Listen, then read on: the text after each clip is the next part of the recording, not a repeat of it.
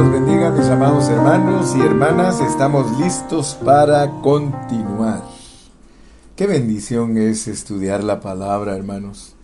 Y quiero que no se me desesperen. Quiero que estén tranquilos. Estas cosas que estamos estudiando hoy, muchos no las dominan. O sea que todavía no las han entendido con claridad, pero yo oro a Dios para que nos ayude a mantenernos repitiendo, repitiendo, repitiendo. Es la única manera que nosotros podemos unir el rompecabezas. Si ustedes se dan cuenta, es un rompecabezas, porque nos lleva a Daniel, nos lleva a Joel, nos lleva a Zacarías, nos lleva a Apocalipsis, nos lleva a Mateo. O sea que no es una tarea fácil enseñar correctamente los asuntos proféticos pero tampoco es imposible. Pero una cosa sí tenemos que orar siempre. No nos dejemos llevar por nuestro pensamiento humano. Acomodemos todo a lo espiritual. El espiritual todo lo acomoda a lo espiritual. Entonces, vayámonos solo desarrollando a través de la lectura de la palabra. Por eso hay bienaventuranza al leer Apocalipsis, porque al estarlo leyendo y leyendo y leyendo, meditándolo, pidiéndole a Dios que abra nuestros ojos, ejercitando nuestro espíritu, moviéndonos de aquí para allá, el Señor nos va abriendo el entendimiento. Así que tranquilos, tranquilitos. Por ejemplo, el título que se le puso al mensaje de hoy, que esta es la tercera parte del mensaje. Estamos usando el mensaje 39, 40 y 41 para hablar de la manera que Dios o el Señor trata con los gentiles y los judíos con respecto a su retorno. Cómo es que Él va a tratar con ellos. Y por eso estudiamos que los gentiles están representados por la estatua de Nabucodonosor. O sea que el sueño que Dios le dio al rey Nabucodonosor eh, fue mostrándole toda la historia de la humanidad y cómo eh, el imperio verdadero, el reino verdadero es el reino de Cristo. Él desmenuza a todos los reinos de toda la historia, porque los reinos de los hombres solo han servido para oprimir y para destruir. O sea que quiero que ustedes alcancen a ver que Dios nos muestra a través de su palabra, de que los gobiernos humanos, por eso los pone como bestias. Una bestia pisotea, una bestia maltrata, una bestia oprime. Así que a mí no me tienen asustado los gobiernos. Debes de entender que nosotros no estamos aquí por los gobiernos humanos. Nosotros somos ciudadanos celestiales puestos aquí en medio de una generación perversa, en medio de una generación oscura, tenebrosa. Entonces, por favor, tranquilo, tranquilito. Por eso estamos estudiando. Y Dios nos dice que Él es la piedra, no, la piedra no cortada con mano, que desmenuza a todas las naciones. Y también recuérdate que el deseo de Dios desde Génesis 10, perdón, desde Éxodo 19, versículos 5 y 6, es que Dios siempre ha deseado un reino. Ese es el deseo de Dios desde el principio de la Biblia.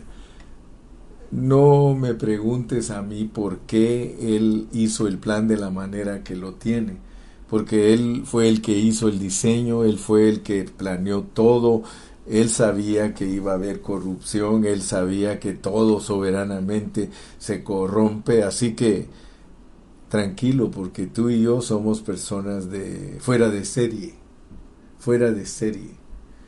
Estamos fuera del sistema y no solo del sistema político, estamos fuera del sistema religioso. Gracias a Dios, hermano, que tú y yo estamos fuera de todo sistema. Entonces Dios ha deseado siempre tener un reino.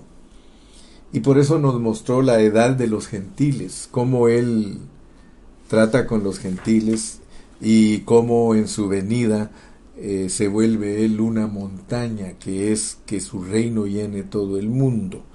Y también aprendimos de la cosecha de las uvas, o sea que a los gentiles los pone como uvas, a, a los pecadores, a los no creyentes. Inclusive aprendimos que los va a citar a todos a un Armagedón. Se te quedó, ¿verdad? Que Dios va a citar a todos a un Armagedón. Eh, ¿Por qué los va a citar a todos a un Armagedón? Porque Él va a pisar, va a pisar con su ira el lagar de las uvas. O sea que Él va a meter la hoz en las uvas. Amén. Muy bien, entonces yo espero que tú me hayas entendido en las dos horas pasadas los tratos o la manera en que Dios va a tratar en su venida con los gentiles. Ahora vamos a entrar a los judíos. Vamos a entrar a, a ver cómo tratará Dios con los judíos. Vamos a considerar y vamos a darnos cuenta de que durante el tiempo que estamos viviendo ahorita, durante el tiempo de la iglesia, porque ese es el tiempo que estamos viviendo, eh, aparentemente el Señor dejó de tratar con Israel. Te digo aparentemente porque la Biblia muestra que en parte los cegó y claramente dice Pablo en Romanos que los volvió mundanos. O sea que ahorita Dios mira a los judíos como a la gente inconversa, mundanos, a pesar de que son un pueblo en el que él expresa que son sus escogidos, pero los hizo mundanos.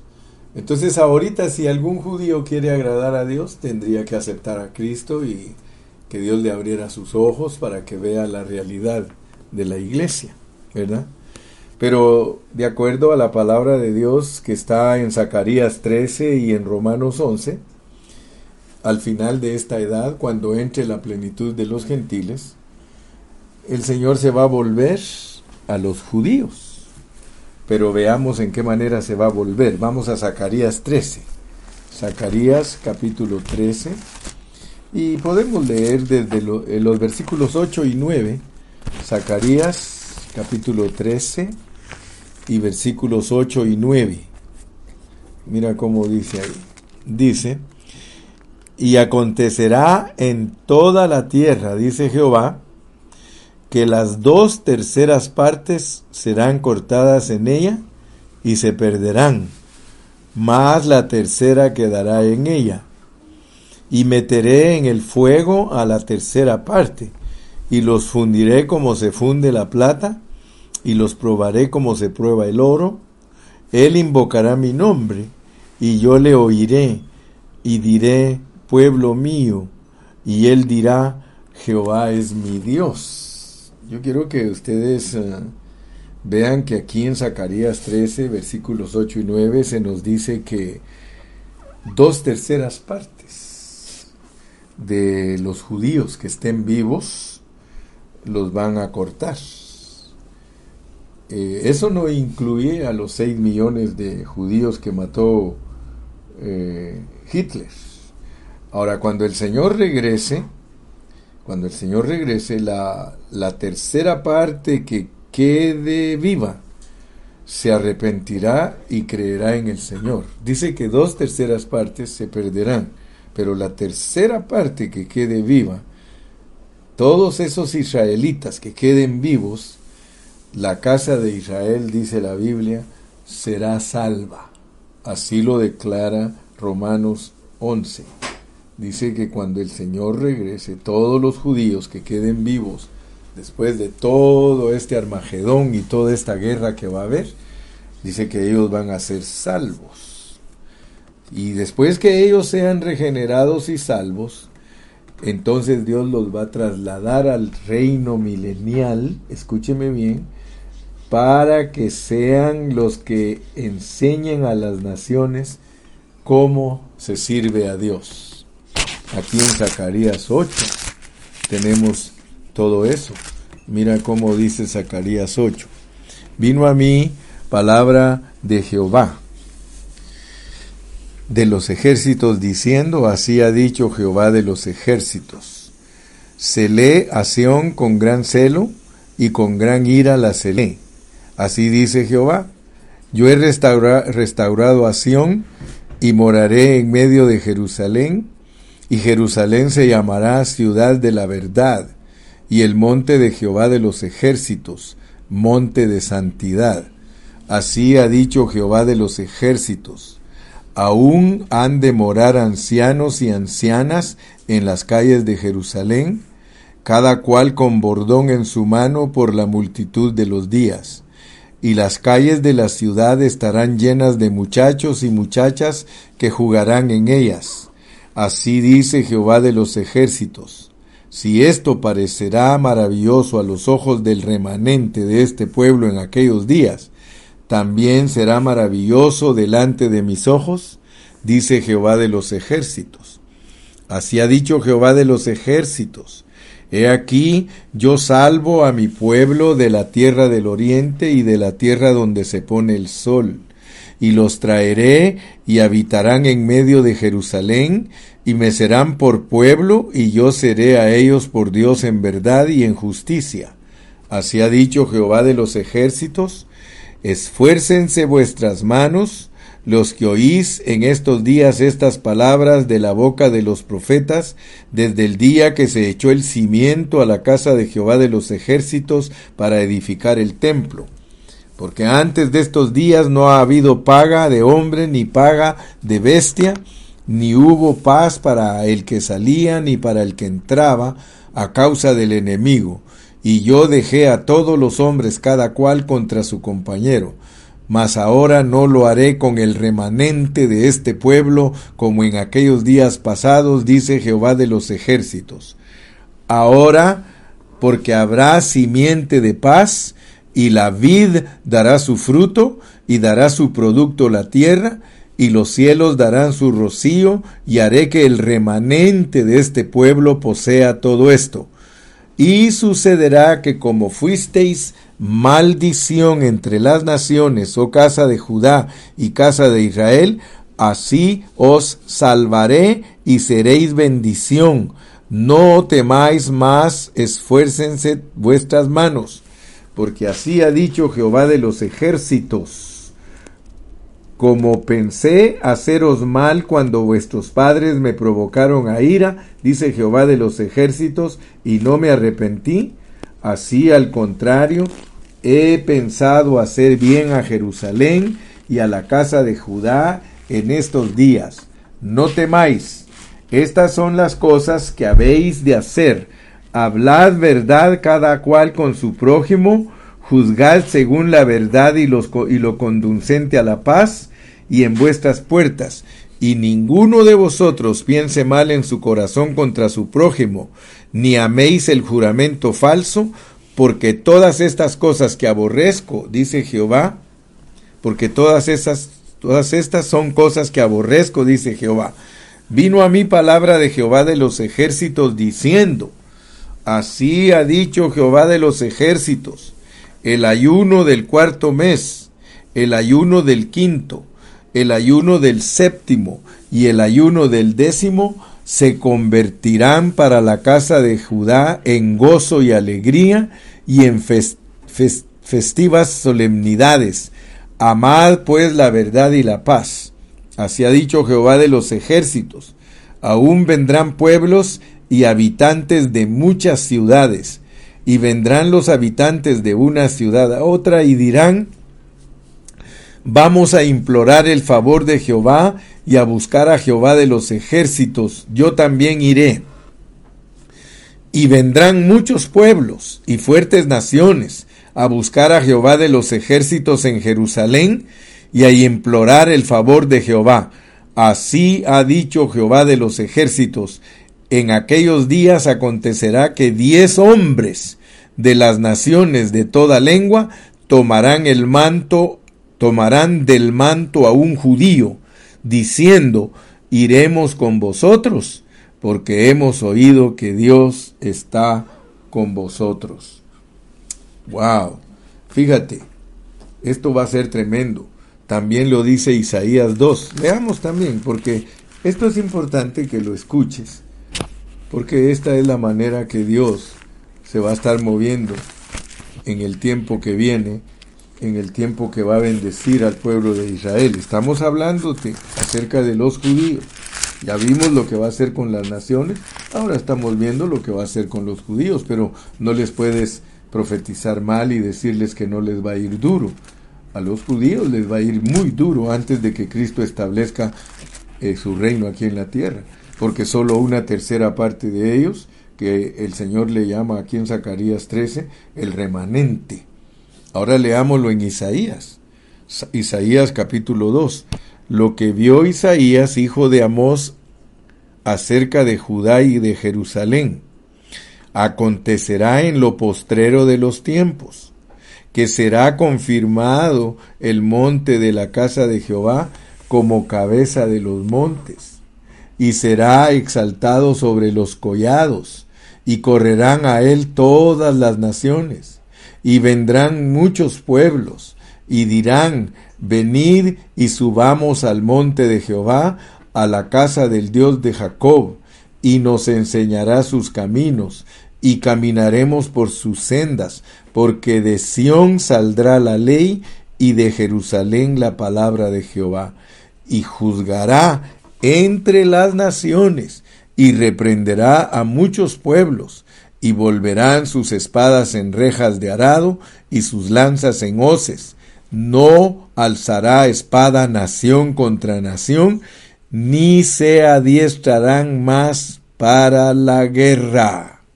¡Wow! ¿Se dan cuenta, mis amados, la bendición que viene para el pueblo de Israel? En el milenio, en el, en el establecimiento del reino de Cristo, Jerusalén se vuelve la nación número uno, así como está ahorita Estados Unidos.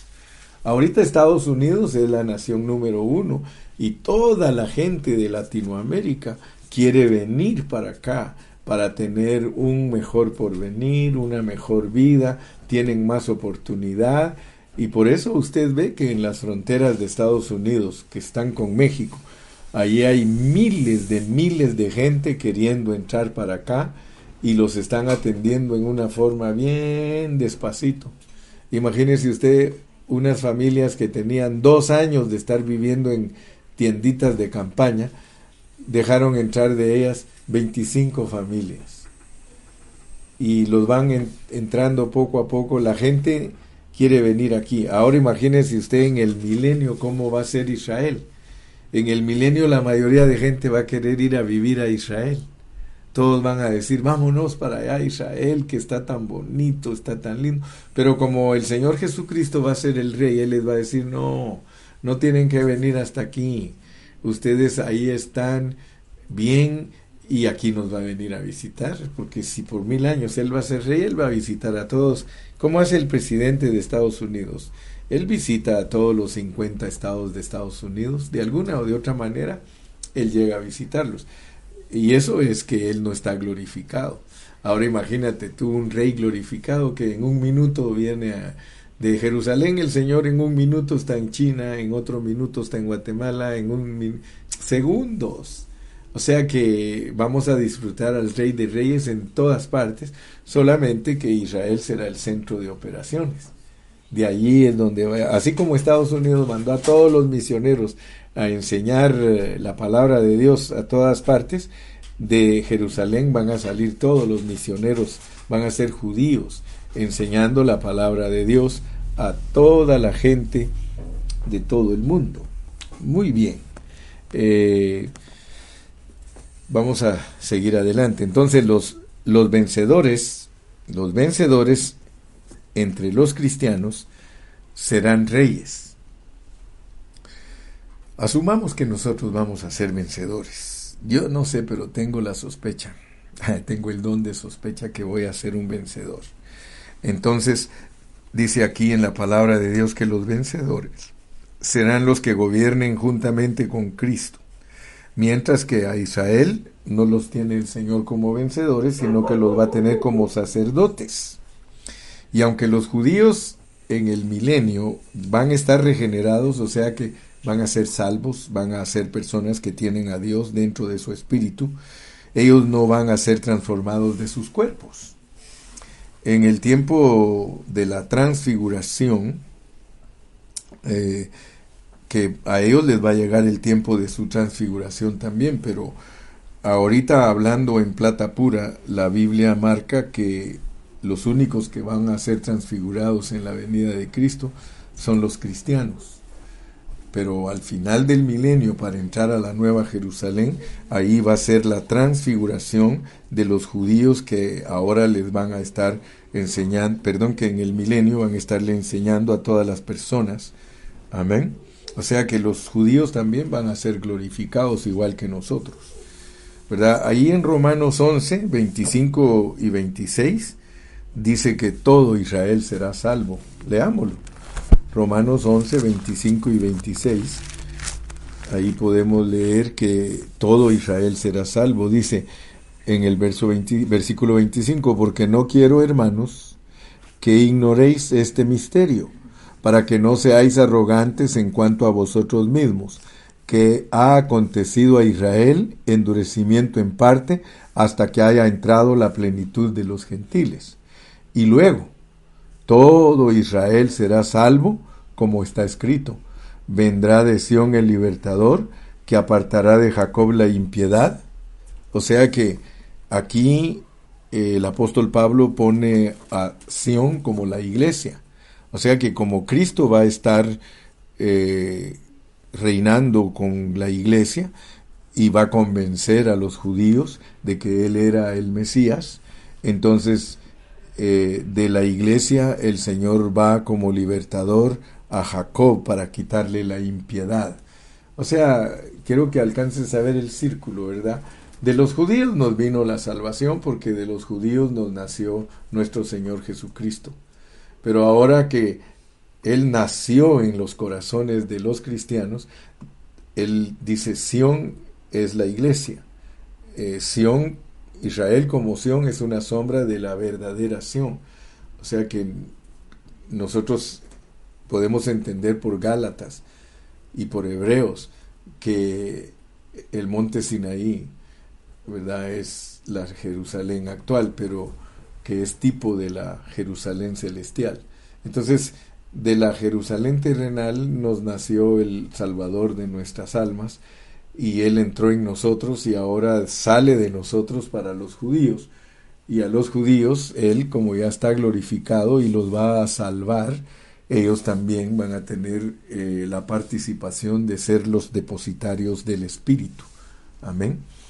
Entonces, gracias a Dios que podemos alcanzar a ver todas estas cosas. Y en Romanos se nos confirma. Ahí nos dice claramente que todo Israel será salvo y lo confirma Jeremías 3, 17. Leamos Jeremías 3, 17. Ya sabes que tienes que estar usando tu Biblia. Tu Biblia no es para que se quede abandonada. Tu Biblia es para que tú siempre la uses.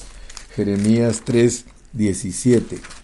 Dice, en aquel tiempo, o sea, en el milenio, llamarán a Jerusalén trono de Jehová y todas las naciones vendrán a ella en el nombre de Jehová en Jerusalén, ni andarán más tras la dureza de su malvado corazón. Aleluya. Gracias Señor. Entonces después, después de la destrucción de los ejércitos gentiles, ponme atención pues, porque te dije que todas estas cosas para muchos cristianos son nuevas. Muchos cristianos ni siquiera las han oído, Muchos cristianos ni siquiera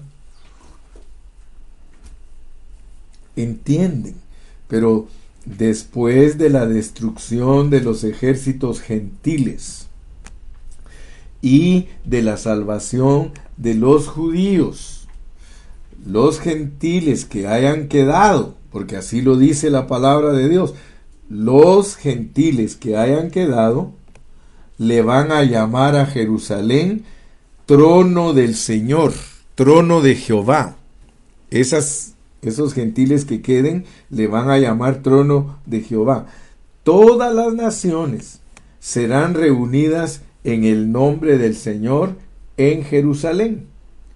Y ya no van a caminar bajo su propia imaginación ni bajo su corazón malo.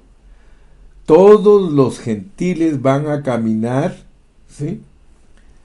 en una forma de en una forma vil los gentiles que queden ellos van a caminar en una forma vil pero los judíos ya no van a caminar en una forma vil y los que queden, que se unan a ellos, tampoco van a caminar en una forma vil.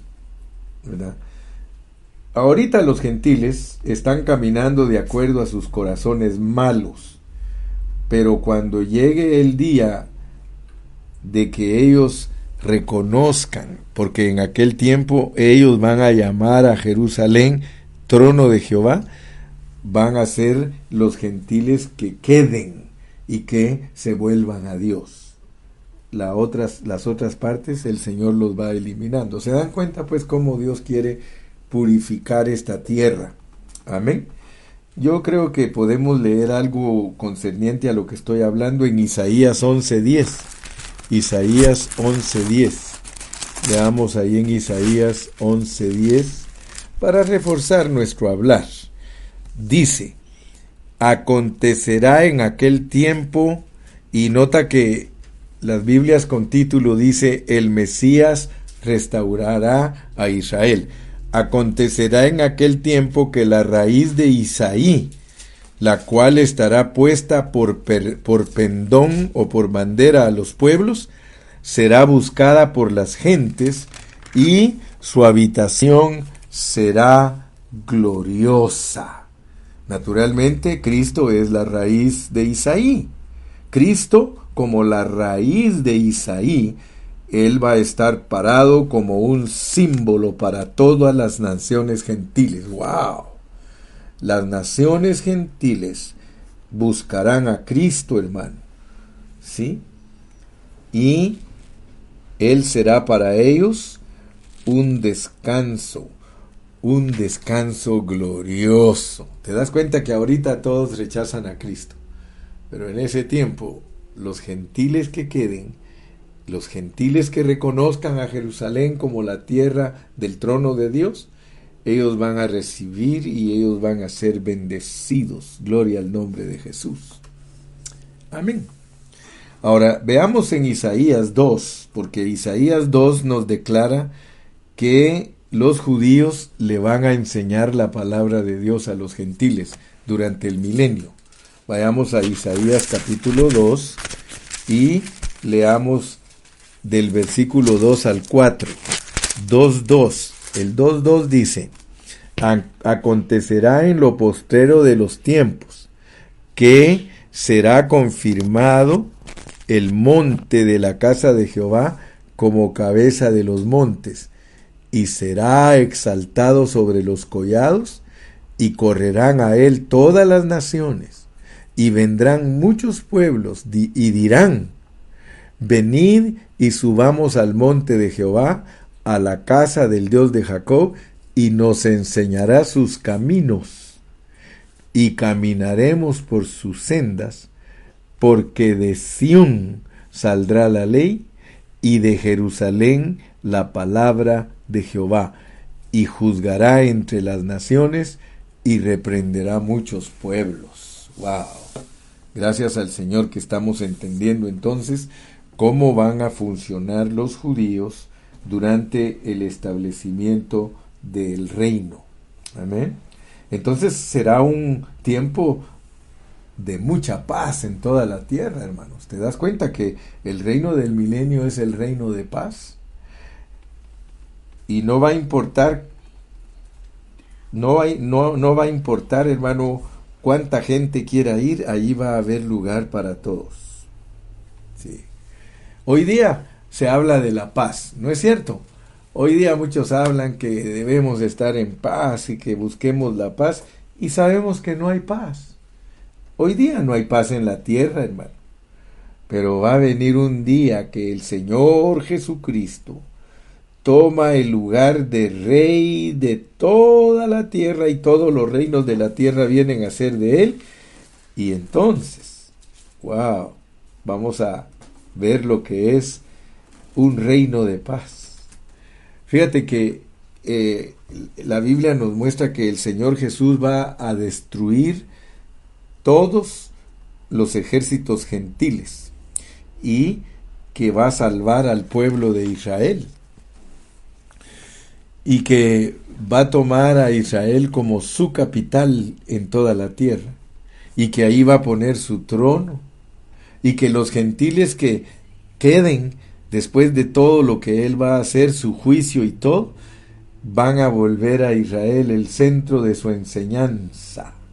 Wow, eso es maravilloso, hermano. Puedes visualizar tú lo que viene en el horizonte, pero primero vamos a pasar todos por un filtro por un filtro de aflicción y tribulación y guerra y allá al otro lado, después de la tormenta, viene la calma, viene la paz.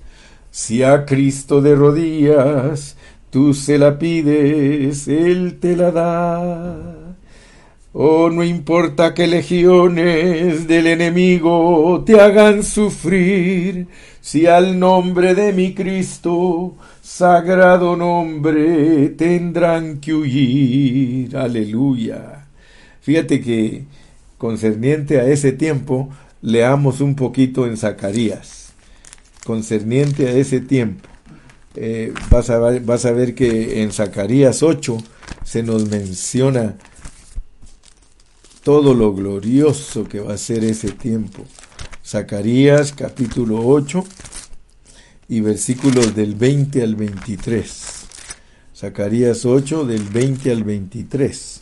Pasajes que ya hemos leído pero vuelven a tener realidad para nosotros. Así ha dicho Jehová de los ejércitos. Aún vendrán pueblos y habitantes de muchas ciudades, y vendrán los habitantes de una ciudad a otra, y dirán, vamos a implorar el favor de Jehová y a buscar a Jehová de los ejércitos. Yo también iré. Y vendrán muchos pueblos y fuertes naciones a buscar a Jehová de los ejércitos en Jerusalén y a implorar el favor de Jehová. Así ha dicho Jehová de los ejércitos. En aquellos días acontecerá que diez hombres de las naciones de toda lengua tomarán del manto a un judío, diciendo, iremos con vosotros, porque hemos oído que Dios está con vosotros. Aleluya. Entre los judíos de antes, los sacerdotes eran la minoría en el pueblo de Dios. El pueblo recibía enseñanzas e instrucciones concernientes a Dios por parte de los sacerdotes. Ellos le enseñaban al pueblo cómo se adoraba y cómo se servía a Dios. ¡Wow! Sin embargo, la fotografía que estamos viendo ahorita en el futuro, en el milenio, va a ser diferente porque durante el milenio los gentiles van a ser convertidos por medio de los judíos como sacerdotes. Mira, estás viendo la fotografía, ¿verdad? Los gentiles van a venir a los judíos pidiéndoles que les enseñen cómo se sirve a Dios, porque ellos han oído que los judíos, en ese tiempo, ellos han oído que los judíos tienen a Dios. Y entonces esto significa que durante el milenio los gentiles, los cuales serán las naciones, ellos se van a convertir por medio de los judíos que van a ser sus sacerdotes. Ellos le van a enseñar a los gentiles que queden vivos cómo se sirve a Dios.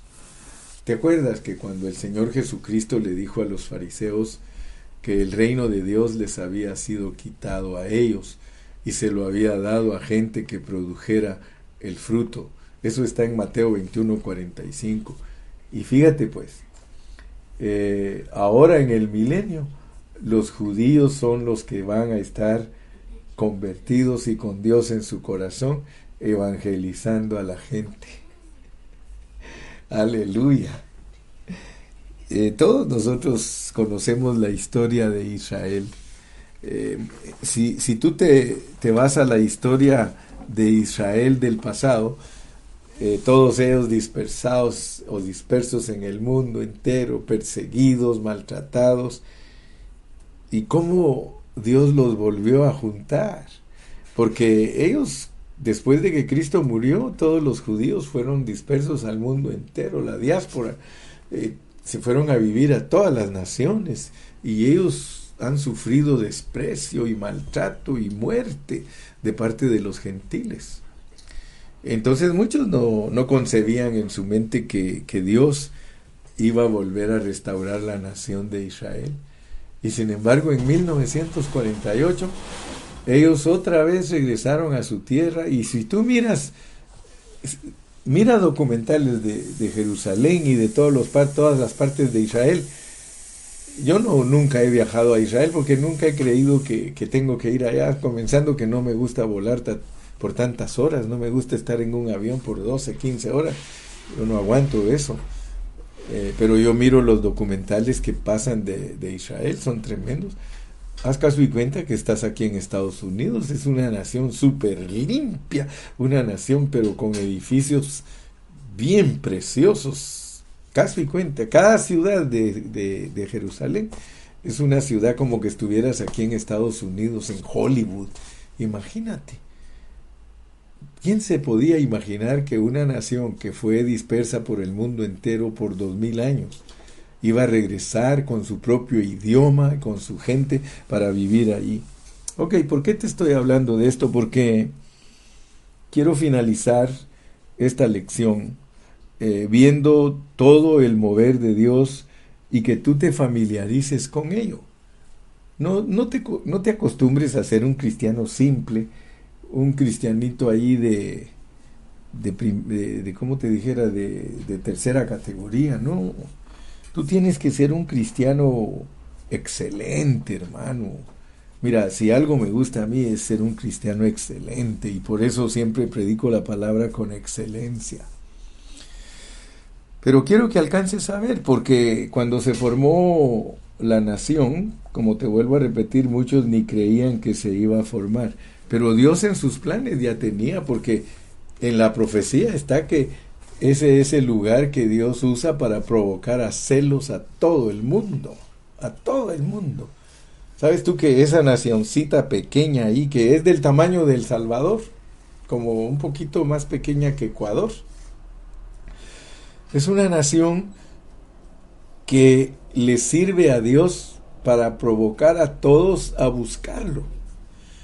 Y ya leíste y viste que para traer a todas las naciones del mundo ahí, él tenía profetizado que él iba a reconstruir esa ciudad porque esa ciudad la destruyeron. Esa ciudad la desaparecieron totalmente del mapa. Cuando Israel puso su bandera allí en el desierto en 1948, es más, los ingleses y los americanos les ayudaron comprando la tierra. La tuvieron que comprar. Los, los, los, ingleses fueron muy usados por Dios para redimir esa tierra. Se la compraron a la gente para atraer a los judíos de regreso, porque estaba profetizado que ellos tenían que regresar. Y Dios se las ingenió y Dios hizo todo lo que tenía que hacer. Y esa nación en 1948 estaba allí y tan pronto fue establecida ya la estaban atacando los enemigos. Imagínate, no habían pasado ni siquiera 20 años. Apenas tenían 19 años de haber regresado ellos cuando todos los países árabes se juntaron para destruirlos. ¿Y qué sucedió? En seis días ellos destruyeron a todas las a, todos los ejércitos de, de los árabes. En seis días, la famosa guerra de los seis días en 1967 en seis días ellos le demostraron a todos los árabes que cuidado se meten con ellos. Mira si los árabes se han metido con ellos desde todo. Sí los han atentado y sí los hacen sufrir y les matan a, su gente. Pero dime si le han querido hacer guerra directamente, de decir, ok, guerra contra Israel. No han podido. Le tienen miedo. Mira los ejércitos que van a traer para, por el miedo que le tienen. Mira los ejércitos, van a... Yo quiero que, que alcances a ver, porque con eso voy a terminar este puntito. Mira el miedo que le tienen a Israel, que le tienen que mandar primero los, los ejércitos del anticristo, los ejércitos del anticristo, porque eso estamos hablando de Europa, porque los 200 millones de ejércitos no pertenecen a Europa, ellos vienen de el lejano este, del lejano este. Esos ejércitos, cuando, cuando se junten contra Israel, primero están los ejércitos de, Europa, que son los ejércitos del anticristo. ¿Verdad? Pero hay otros que vienen que tienen que pasar a través del río Éufrates. O sea que del río Éufrates para allá ya no estamos hablando de Europa, estamos hablando de el Far East, el, el este lejano. Pero los ejércitos de este lado, los ejércitos europeos, ellos van a estar allí presentes porque los va a convocar Dios. ¿Te acuerdas que ya leímos que Dios los va a convocar, Dios los va a traer porque los va a destruir? Pero aparte de, eso, manda a hablarle a los reyes del Faris que también se vengan. Vénganse todos ustedes, vénganse. 200 millones de ejército. ¿Cuántas naciones pueden venir ahí, hermano? Vénganse. Quiero hablar con ustedes. I want to deal with you. Quiero tratar con ustedes. Vénganse. Ahora, fíjense pues, todas esas fuerzas juntas que Dios las juntó por su consejo, ¿para qué creen que las trae ahí? ¿Para qué creen? para matarlos a todos.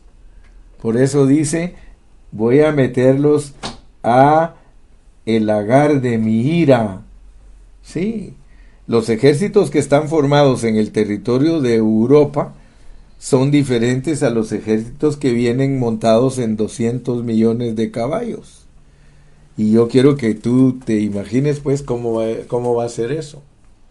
Yo no sé si vamos a estar vivos nosotros y todavía lo vamos a ver. A veces tengo la sospecha como que sí, de repente siento como que no, pero yo quiero que tú te des cuenta cómo va a ser eso, hermano. Nosotros hemos visto que algunos de los cristianos que maduren se llaman primicias. Y aquí en la palabra del Señor se nos dice que esas primicias van a ser levantadas antes de la gran tribulación.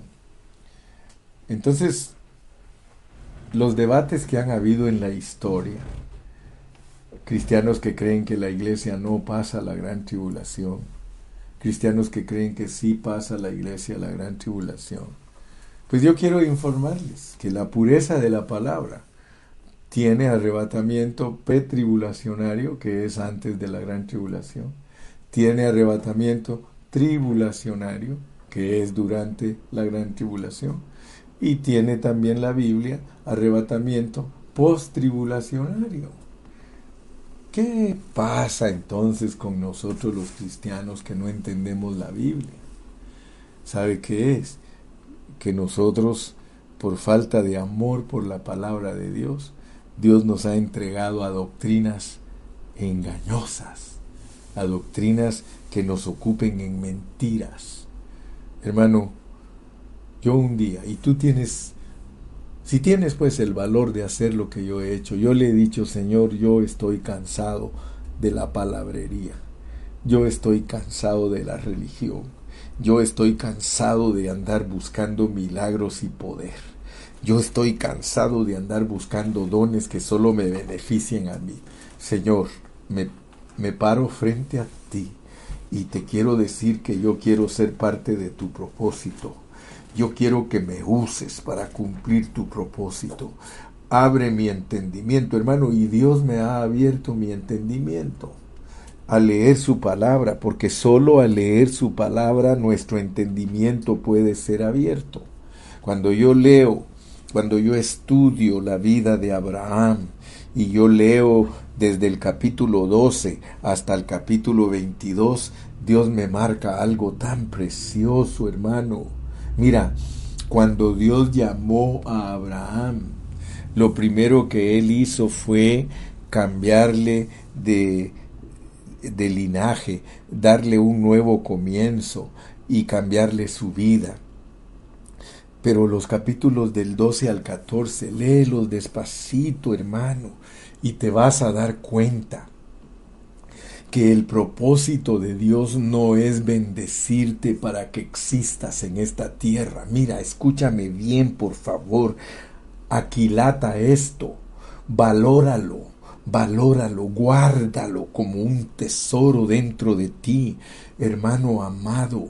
En los capítulos del 12 al 14, Dios probó a Abraham y le mostró que Dios no lo puso en esta vida para que se llenara de pan y mantequilla porque el mundo está por el pan y la mantequilla, el mundo está por cosas materiales. Dios le mostró a Abraham que lo material, si él quiere, se lo da aún portándose mal, porque cuando mandó el hambre a la tierra de Canaán, hermano, él se fue a Egipto y en en Egipto él descendió en su vida espiritual. En Egipto él regaló a su esposa, dijo que era su hermana, mintió, hermano. Pero ¿qué hizo Dios después de que él mintió? Le dio siervos, le dio siervas, le dio animales, le dio ganado, le dio riquezas y el rey le dijo, vete, por favor, vete de nosotros porque culpa tuya nos ha venido calamidad. ¿Te puedes imaginar, hermano? ¿Qué le demostró Dios a Abraham? Que la provisión para existir en esta tierra no es lo más importante. Lo mandó de regreso bien rico después de que estaba experimentando un, hambre terrible. Le, le demostró que Él es poderoso para proveer a nosotros lo que necesitamos para vivir en esta tierra, hermano. Eso no es lo que nosotros debemos buscar hermano, pero la mayoría de cristianos eso es lo que busca. La mayoría de cristianos busca milagros, busca poder, busca sanidad, busca ser liberado, hermano. Please, lee el capítulo 15 al 22 y te vas a dar cuenta que ya no es lo mismo. Los tratos de Dios con Abraham en el capítulo 15 cambiaron. Le dijo que le iba a dar una simiente que naciera de él. Dios está más interesado que dentro de ti nazca algo. Dios quiere que haya algo subjetivo de ti, no que haya tanta cosa objetiva, tus bienes, tus, tus comodidades, tus cosas terrenales. Hermano, eso no es la meta. La meta fue la meta es, Abraham, tú vas a dar a luz a Isaac pero lo vas a dar cuando tú ya no sirvas para nada, cuando ya no hayan fuerzas en ti, cuando tu mujer ya no pueda concebir, entonces va a ser un milagro. Ah, mira entonces mi hermano, ¿qué es lo que Dios está pidiendo de ti? Lo que Dios está pidiendo de ti son cosas internas, es que Cristo se forme totalmente en ti, hermano. Dios quiere que tú participes, hermano, participes del propósito divino. Dios tiene un propósito divino para nosotros. Oh, aleluya. Así que gracias a Dios, porque cuando llegamos a las primicias, cuando llegamos a esa, a esa clase de gente, a esa clase de gente que Dios quiere producir, dice que la va a llevar al tercer cielo. Mira, yo quiero que veas, por favor, mi hermanito, concéntrate porque estoy con unos minutitos más, termino esta lección. Y me ha tomado tres horas para poder explicarte los tratos en la forma que Dios va a tratar con los gentiles y los judíos, pero que así como nos han enseñado que hay arrebatamiento pretribulacionario, que la iglesia no pasa la gran tribulación, hay otra parte que tienes que enseñar que la iglesia pasa la gran tribulación y hay otra parte que la iglesia pasa a través de toda la gran tribulación y por eso hay 1335 días. Tienes que estudiar Daniel con mucha atención. Daniel te dice claramente que en la resurrección va a haber gente que va a resucitar para vergüenza y confusión, pero otros para vida eterna. Pero lo importante es que veas que él habla de 1260 días, habla de 1290 días y habla de 1335 días. Entonces, mi hermano, yo le pido a Dios que nos ayude para que seamos primicias, pero ya te expliqué también lo que va a pasar con los hermanos que no son primicias. Solo las primicias de Dios van a poder ser los que van a ser selectos para ser su ejército. Sí, mientras que el Señor Jesús va a formar su ejército en el aire, todas las naciones van a estar formando también sus ejércitos en la tierra y los van a juntar contra Israel. Eso significa que las uvas desde cada esquina van a ser traídas y colectadas al centro de la presa en donde Dios las va a machucar.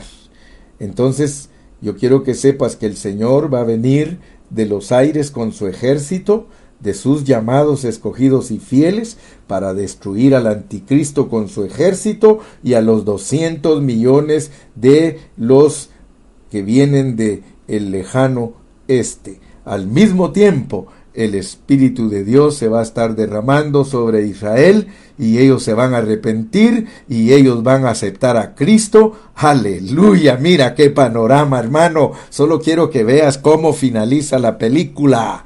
Toda la tierra vendrá a ser el reino de Cristo, Apocalipsis 11:15, porque la piedra que fue cortada no con mano, deshace y desmenuza al mundo gentil y esa piedra se vuelve una montaña que es el reino para llenar toda la tierra. Aleluya. Y algunos de los gentiles van a ser dejados para que vivan después de la batalla de Armagedón.